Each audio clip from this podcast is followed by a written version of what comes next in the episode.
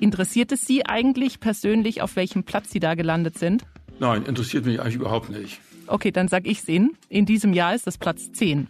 Ah ja, klingt gut, aber wie gesagt, im Grunde interessiert es mich nicht.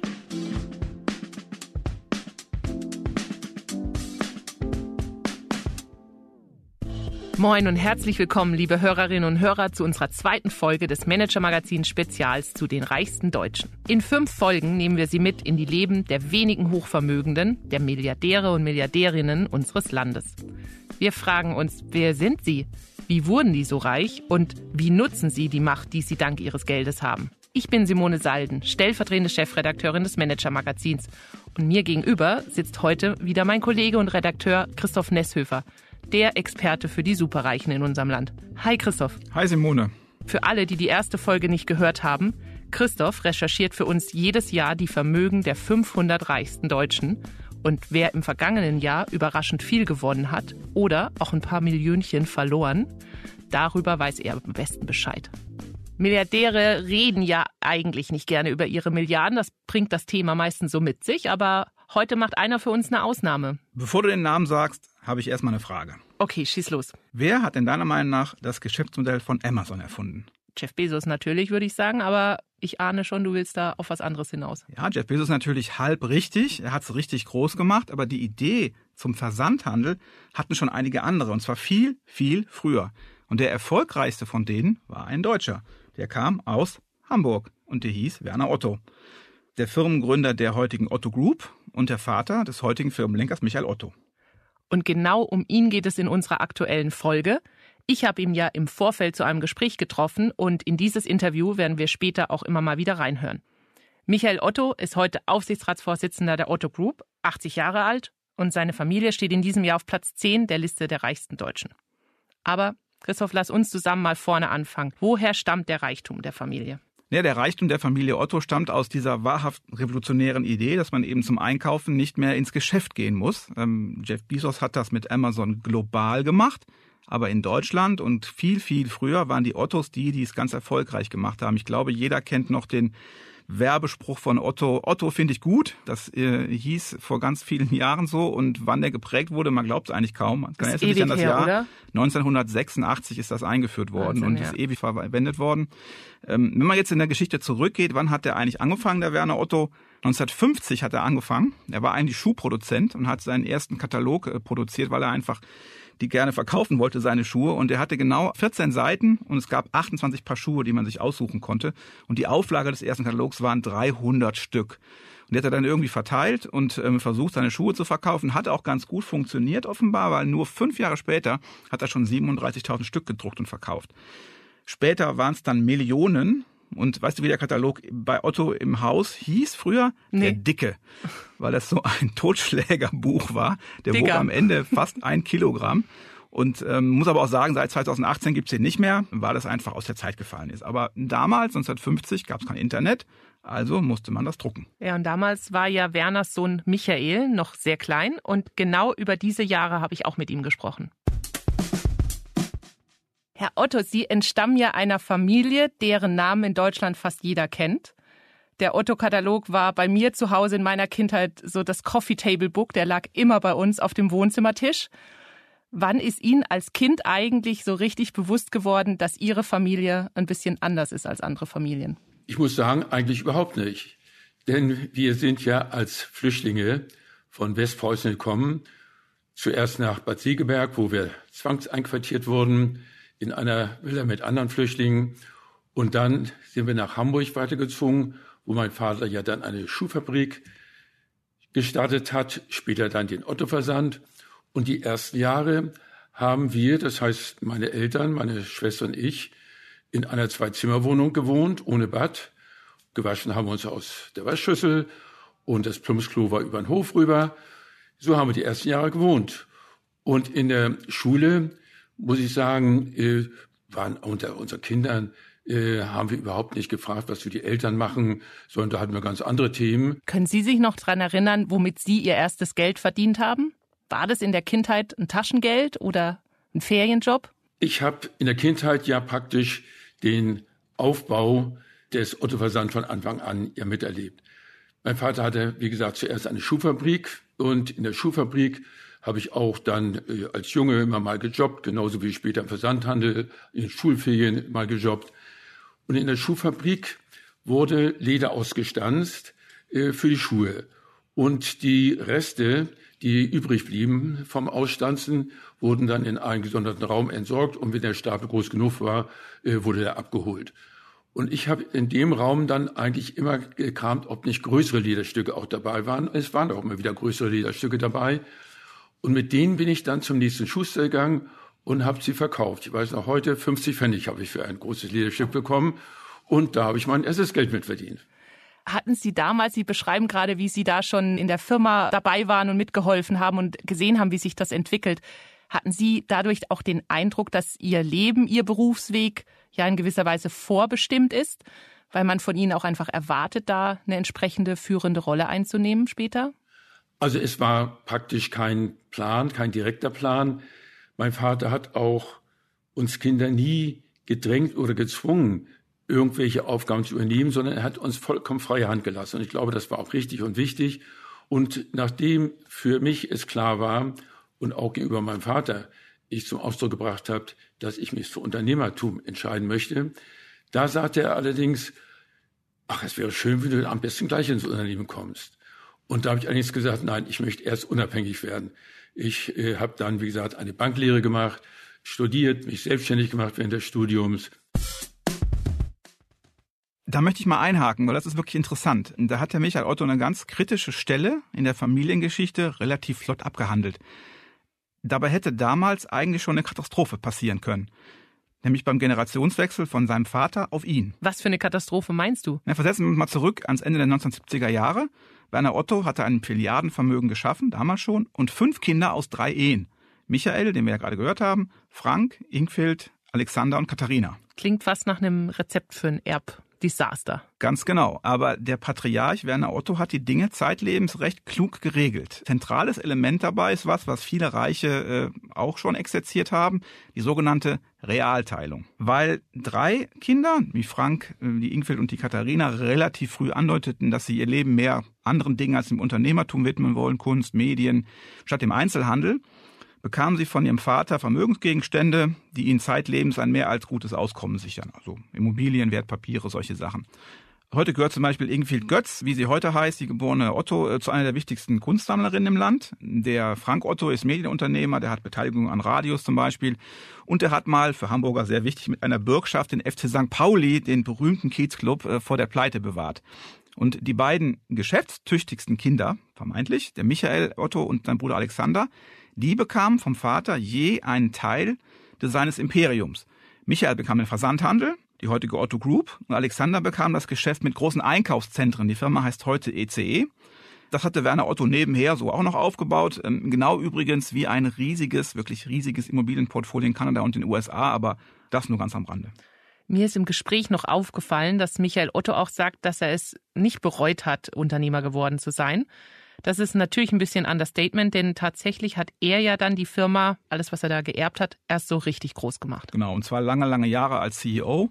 Ähm, Otto ist eigentlich immer weiter gewachsen und am Ende ähm, hat die Familie sogar die großen Konkurrenten Quello Neckermann übernommen, 2009 und 2012, sodass am Ende eigentlich im Versandhandel als deutsche Unternehmen nur noch die Otto Group übrig geblieben ist. Und was gehört heute alles noch zur Otto Group dazu? Alle möglichen Einzelhandelsmarken, Otto natürlich, Bauer, About You, ein Internetversender, äh, Crate and Barrel in den USA, Manufaktum kennt man hier gut, äh, Bonprix, dazu aber noch andere Geschäftsbereiche, also zum Beispiel der Logistikkonzern Hermes, man kennt die blauen Vans in den Straßen, die uns die Amazon-Pakete bringen, ähm, die gehören dazu, ein Finanzdienstleister wie die Hanseatic Bank, ein Versicherungsdienst, ein Inkassobüro, zuletzt investierte die Familie sogar ins digitale Gesundheitsgeschäft, also die sind wirklich aus sehr vielen Hochzeiten unterwegs. Ich glaube, der Umsatz liegt jetzt bei 16,2 Milliarden. Stimmt. Otto gilt so als der einzige heimische Versandhändler, der sich wirklich erfolgreich ins Internetzeitalter gerettet hat. Und das Vermögen der Familie schätzen wir auf ungefähr 15 Milliarden Euro in unserer reichsten Liste. Jetzt lasst uns gleich nochmal reinhören in das Gespräch mit Michael Otto. Wir haben natürlich auch über das Thema Geld gesprochen und ja, seinen Status als Superreicher. Anlass für unser Gespräch ist ja die neue Liste des Manager-Magazins, die 500 reichsten Deutschen, die immer jedes Jahr erscheint. Interessiert es Sie eigentlich persönlich, auf welchem Platz Sie da gelandet sind? Nein, interessiert mich eigentlich überhaupt nicht. Okay, dann sag ich's Ihnen. In diesem Jahr ist das Platz 10. Ah ja, klingt gut. Aber wie gesagt, im Grunde interessiert es mich nicht. Ich habe es damals schon, als die ersten Listen von Fortum herauskamen, hatte ich schon versucht, aus dieser Liste herauszukommen, hatte sie angesprochen, habe gesagt, die Werte, die sie dort angeben, sage ich, die stimmen doch hinten und vorne nicht. Äh, streichen Sie mich aus, aus Ihrer Liste. Da haben die mir gesagt, also das ist einmal erstaunlich. Ich bin der Erste, der gesagt hat, dass ich aus der Liste gestrichen werden soll. Ansonsten hätten sie immer viele Beschwerden von Leuten, die in die Liste reinkommen wollen.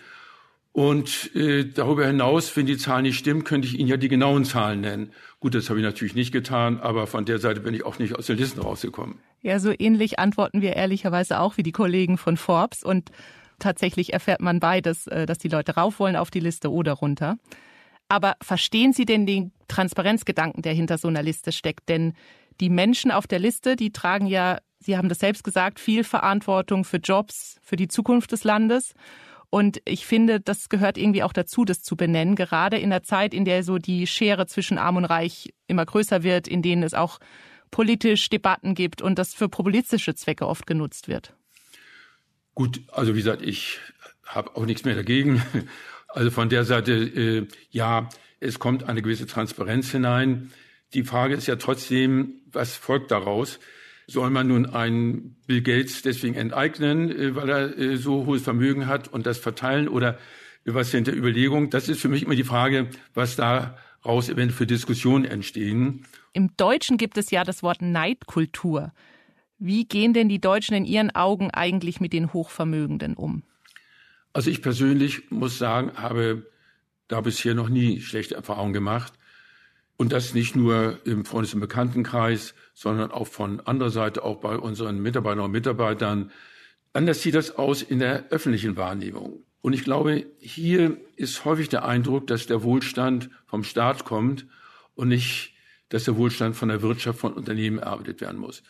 Und häufig ist in der öffentlichen Wahrnehmung der Eindruck, ja, die Reichen, na, ich will es mal übertrieben sagen, haben wie Dagobert Duck da ein Schwimmbad, wo die Dukaten drin sind, wo sie morgens dann in den Golddukaten ihr Bad nehmen und äh, wissen nicht, dass die Vermögen in Unternehmen drin sind. In Unternehmen, die aber wichtig für unseren Wohlstand sind, wichtig für Arbeitsplätze sind und nicht in Bargeld oder sonst irgendwo sind. Sie sind ja selbst keiner, der sich vor der Öffentlichkeit versteckt. Das zeigt schon, dass Sie hier im Podcast zu Gast sind. Würden Sie sich denn wünschen, dass mitunter manchmal mehr Unternehmerinnen und Unternehmen auch ja solche Werte nach draußen tragen, darüber reden, über die Verantwortung und ja da auch bewusst in die Öffentlichkeit gehen? Ja, das wäre schon sehr gut und sehr wichtig. Denn letzten Endes müssen wir immer wieder auch klar machen, was die soziale Marktwirtschaft bei uns bedeutet im Vergleich zur Planwirtschaft, welche Vorteile sie hat, was sie letzten Endes auch über die Jahrzehnte erreicht hat. Nun, ich habe ein gewisses Verständnis, dass dann doch einige es scheuen, dann an irgendwelchen Talkshows teilzunehmen, weil da natürlich häufig dann auch polemisch äh, argumentiert wird. Aber trotzdem ist es schade und ich hoffe und wünsche mir, dass mehr Unternehmer und Unternehmerinnen sich doch öffentlich auch äußern. Das finde ich spannend, dass er das so sagt, dass er dafür plädiert, dass sich Hochvermögende mehr öffentlich zeigen und äußern. Das finden wir Journalisten natürlich gut. Wenn man sich aber in seine Lage versetzt, kann man schon auch das Risiko sehen, das damit verbunden ist für die Reichen. Ja, das wird uns ja auch immer entgegengebracht, wenn wir über die Reichstenliste reden oder ähm, ja darum, warum es so wichtig ist, diese Namen auch an die Öffentlichkeit zu bringen. Klar steckt da auch für manche Hochvermögende das Thema Sicherheit dahinter und dass sie Angst um ihre Familie haben, denn ähm, Stichwort Entführung, Erpressungsversuche, das sind einfach Themen, die die Leute beschäftigen. Ja, das ist das eine, aber es geht auch um die öffentliche Wahrnehmung. Ne? Wenn es mal nicht so toll läuft in der Firma, kritische Phase, es muss vielleicht Leute entlassen, dann schauen auch alle doppelt genau hin, wenn die Person schon bekannt ist. Und das zweite ist jetzt bei Michael Otto. Er spricht mit uns ja in einer Zeit, in der alle gerade gespannt schauen, ob der Generationswechsel klappt. Und das ist noch lange nicht ausgemacht, dass das auch klappt. Was glaubst du denn? Woran könnte das noch scheitern? Im April hat Michael Otto seinen 80. Geburtstag gefeiert. Sein Sohn, der auserkorene Nachfolger Benjamin Otto, ist 48 Jahre alt. Gutes Alter und seit mehr als zehn Jahren ist er im Konzern äh, schon tätig. Aber immer noch macht der Vater nicht wirklich Anstalten, ihm das Zepter zu übergeben. Ähm, der sagt natürlich selber, es ist alles abgesprochen und geplant, da hast du mit ihm auch drüber gesprochen. Aber der Konzern braucht eigentlich dringend jüngeres, frischeres Denken, wenn er gegen seinen größten Konkurrenten bestehen will, und der ist nun mal Amazon. Macht den Michael Otto das jetzt eigentlich wie sein Vater und lässt den Kindern auch freie Hand? Gehört ja beides dazu. Also wenn man einen Nachfolger oder eine Nachfolgerin auswählen möchte, da muss es ja den Willen geben und die Fähigkeit auf der anderen Seite. Genau. Also er sagt, er hat es so gemacht. Er hat schon vor Jahren damit begonnen, äh, die Übergabe vorzubereiten. Und auf den ersten Blick ist es ja auch viel einfacher als bei seinem Vater, weil Michael Otto hat nur zwei Kinder.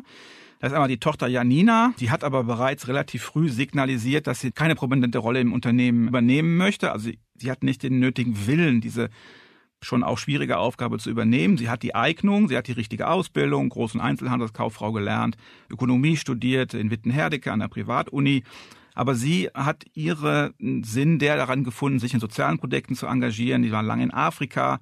Sie ist verheiratet mit einem ehemaligen Boxprofi und dem Sportunternehmer Ismail Özin. Und jetzt haben sich dann natürlich alle Scheinwerfer auf das andere Kind gerichtet. Das genau. ist Benjamin, ne? Das ist Benjamin. Auf ihm ruhte, vermuten wir jetzt mal, die ganze Hoffnung von Michael Otto. Der Benjamin Otto hat sich auch lange sehr bemüht, dem Vater nachzueifern. Ähm, er hat die richtige Eignung erworben, also die Fähigkeiten, die es braucht. Er hat Bankkaufmann gelernt, ähm, dann BWL studiert in Österreich-Winkel, eine andere Privatuni, wo gerne äh, reiche Sprösslinge ähm, studieren. Benjamin hat auch als junger Mann schon mehrere Firmen gegründet, hat also sein Unternehmergehen getestet und bewiesen. Er hat die Firmen auf eine Viertelmilliarde Umsatz gebracht. Das ist schon ziemlich viel und die dann verkauft. Das ist schon aller Ehren wert. Und er ist dann 2012 tatsächlich als Manager in die Otto-Gruppe gegangen, ähm, also sozusagen Mitarbeiter seines Vaters geworden. Er hat auch da ein großes Projekt mit übernommen, ein ganz wichtiges Projekt, den Mode-Online-Händler About You den Otto gegründet hatte. Den hat er zusammen mit einem anderen Manager, Tarek Müller, ähm, erfolgreich sogar an die Börse gebracht. Also er hat bewiesen eigentlich, dass ihm Unternehmertum liegt. Jetzt ist es trotzdem ja eine total schwierige und sensible Situation. Also gerade beim Generationenwechsel geht ja auch in einigen Familienunternehmen was schief. Ähm, man muss jetzt nicht nur an die Buddenbrocks denken, aber Sie selbst stecken jetzt ja mitten im Generationenwechsel auch. Ihr Sohn Benjamin hat sich lange auf eine operative Rolle äh, vorbereitet, aber dann entschieden, nicht CEO zu werden, so wie Sie es waren. War das auch eine Enttäuschung für Sie? Nein, überhaupt nicht. Also einmal hat sich mein Sohn auch nicht unbedingt auf eine operative Rolle vorbereitet, sondern mein Sohn hat eigentlich wirklich ein Unternehmergehen. Er hat sich nach dem Studium dann erstmal selbstständig gemacht in Berlin mit einem Start-up mit dem Namen Intelligent House Solution, also das vernetzte Heim. Heute allgemein bekannt, aber vor 20 Jahren war das ganz, ganz innovativ und hat das toll aufgebaut, später dann auch Immobilienentwicklung dazu genommen und ist dann später zu einem wirklich super Preis äh, verkauft. Er hat dann weitere Startups gegründet, hat bei uns im Unternehmen das Startup About You mitgegründet und hat dann aber nach einigen Jahren sich auch dort zurückgezogen, weil er gesagt hat, im Grunde ihm liegen innovative Themen. Digitalisierung sowieso, und strategisch, muss ich sagen, hat er ganz große Stärken, aber er sagt, das Operative können andere besser. Das muss ich nicht machen. Und hat genau gesehen, wo seine Stärken sind. Und er hat diese Entscheidung getroffen und die finde ich absolut richtig und freue mich auch darüber. Fällt es Ihnen eigentlich schwer, selbst Verantwortung abzugeben? Nein, überhaupt nicht. Und Sie sprechen vielleicht das Thema an, dass ich in Omni noch den Vorsitz im Aufsichtsrat und im Gesellschafterrat habe. Genau, darauf wollte ich zu sprechen kommen, genau, ja. Das liegt aber äh, daran, dass mein Sohn im Augenblick zwei große Stiftungen aufbaut. Und er bat auch darum, dass er die Stiftung so weit erstmal entwickelt, dass sie hinterher mit dem Management dann auch weiter sich selbst dynamisch weiterentwickeln können und er sich da stärker rausziehen kann. Jetzt haben wir schon über die Familie in der Zukunft gesprochen, die nächsten Generationen vielleicht. Und wenn Sie geschäftlich weiterdenken, Aktuell Ihr größter Wettbewerber heißt Amazon. Warum glauben Sie, dass Otto eigentlich gegen so einen Giganten bestehen kann? Und wie plant man so in die Zukunft, wenn man so eine Konkurrenz vor sich hat? Also wir haben auf jeden Fall immer gesagt, wir wollen Amazon nicht kopieren, sondern wir wollen eigenständig unser Konzept und unsere Strategie aufbauen. Einmal kann man immer sagen, es wird in einem Markt nie nur ein Einzelner bestehen bleiben, hier als Universalanbieter, sondern mindestens zwei oder drei Anbieter wird es immer geben. Und zwar, weil Kunden und Kunden Alternativen suchen und bei einer Plattform auch Einzelhändler und Markenproduzenten auch Alternativen suchen. Also von der Seite habe ich gar keine Bedenken, dass neben Amazon auch die Otto Group und Otto.de als Plattform bestehen wird. Ja, da gibt er sich ja total kämpferisch, selbstbewusst, wenn er über Amazon redet. Aber ich glaube, ganz so einfach wird es nicht.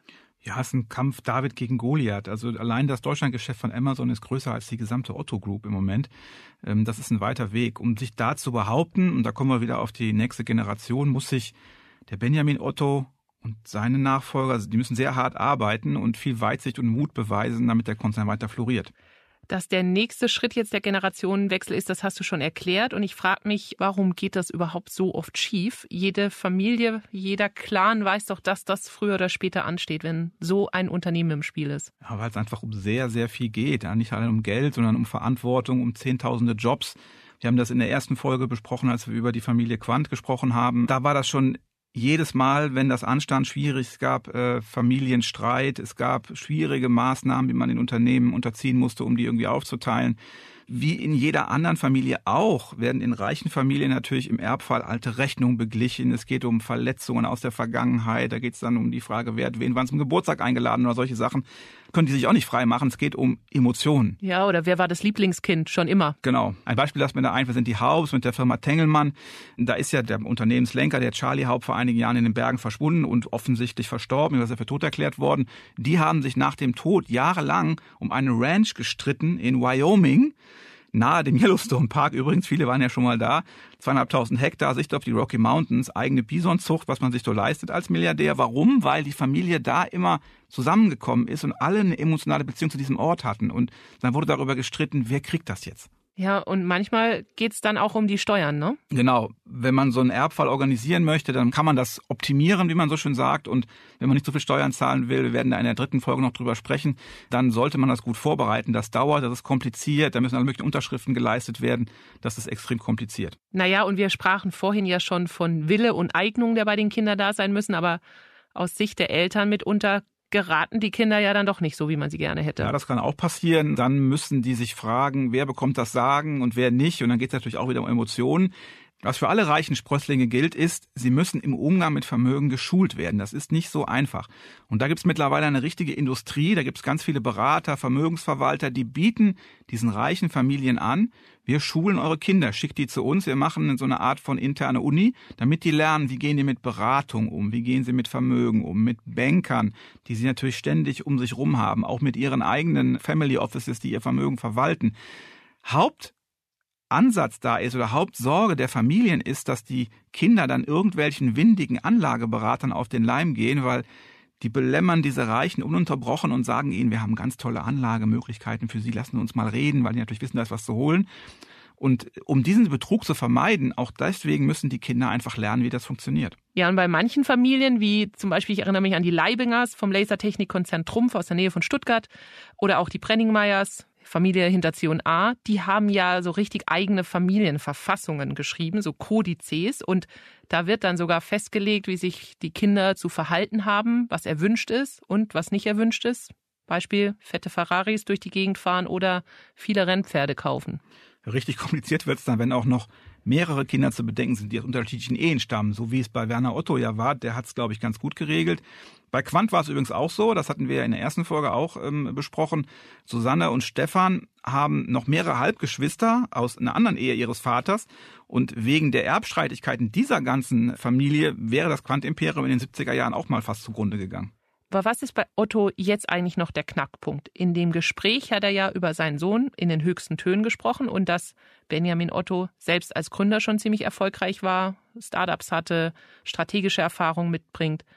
Ja, man fragt sich schon, woran hapert es jetzt überhaupt noch? Ja, ich glaube, der Benjamin Otto hat ähm, so eine Sinnfindung hinter sich und er hat eben selber irgendwie für sich entschieden, dass er nicht die Eignung hat, wie ein Patriarch weiter über das Unternehmen zu herrschen, sage ich mal, also Unternehmenslenker zu sein. Also ihm fehlt der unbedingte Wille zur Nachfolge. Die Fähigkeit hat er, aber der Wille, der geht ihm ein bisschen ab. Er hat das mal so formuliert in einem Interview mit, äh, mit dem Manager-Magazin, mit unserer Redaktion.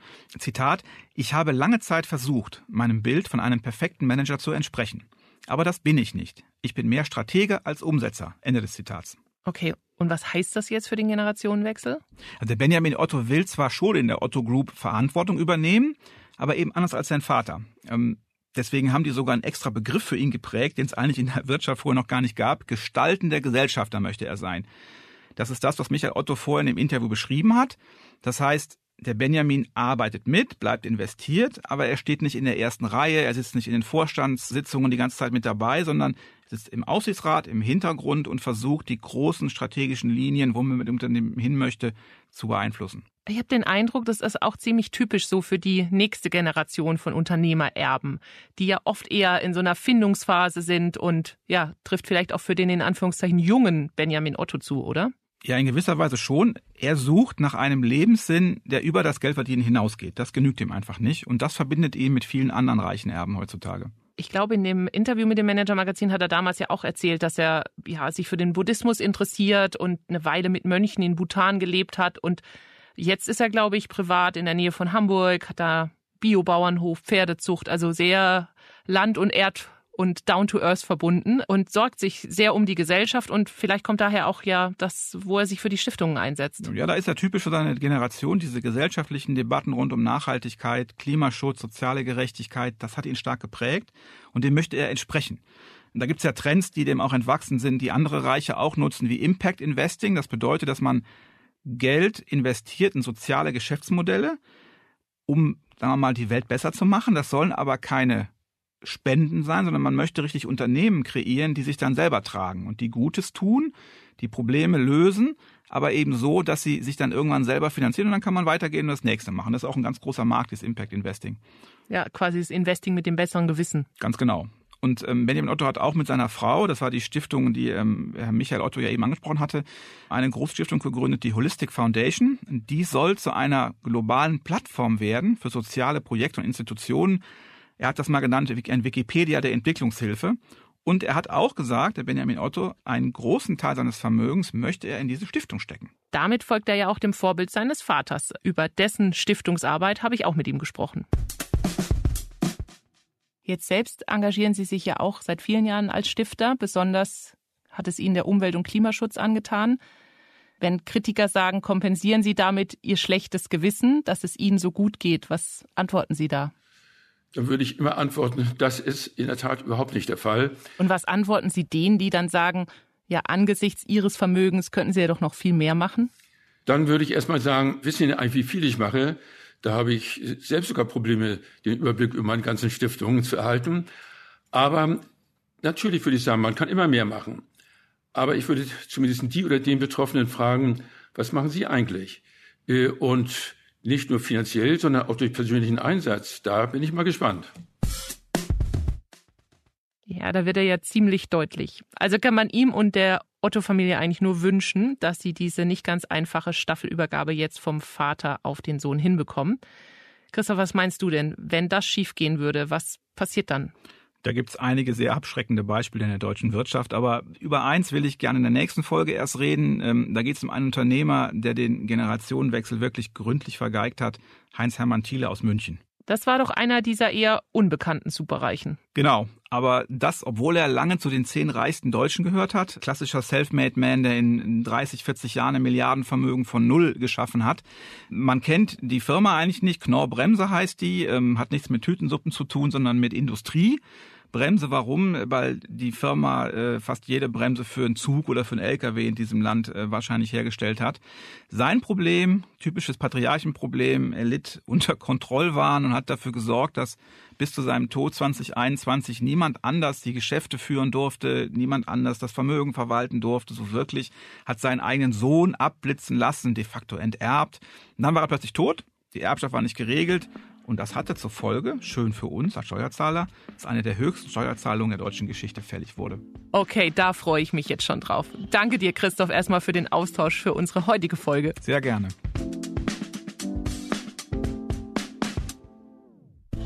Liebe Hörerinnen und liebe Hörer, das war Folge 2 unserer Podcast-Serie über die reichsten Deutschen. Wenn Sie bereits Abonnentin oder Abonnent des Manager-Magazins sind, dann können Sie auf unserer Website jetzt schon alle fünf Folgen dieses Podcasts hören.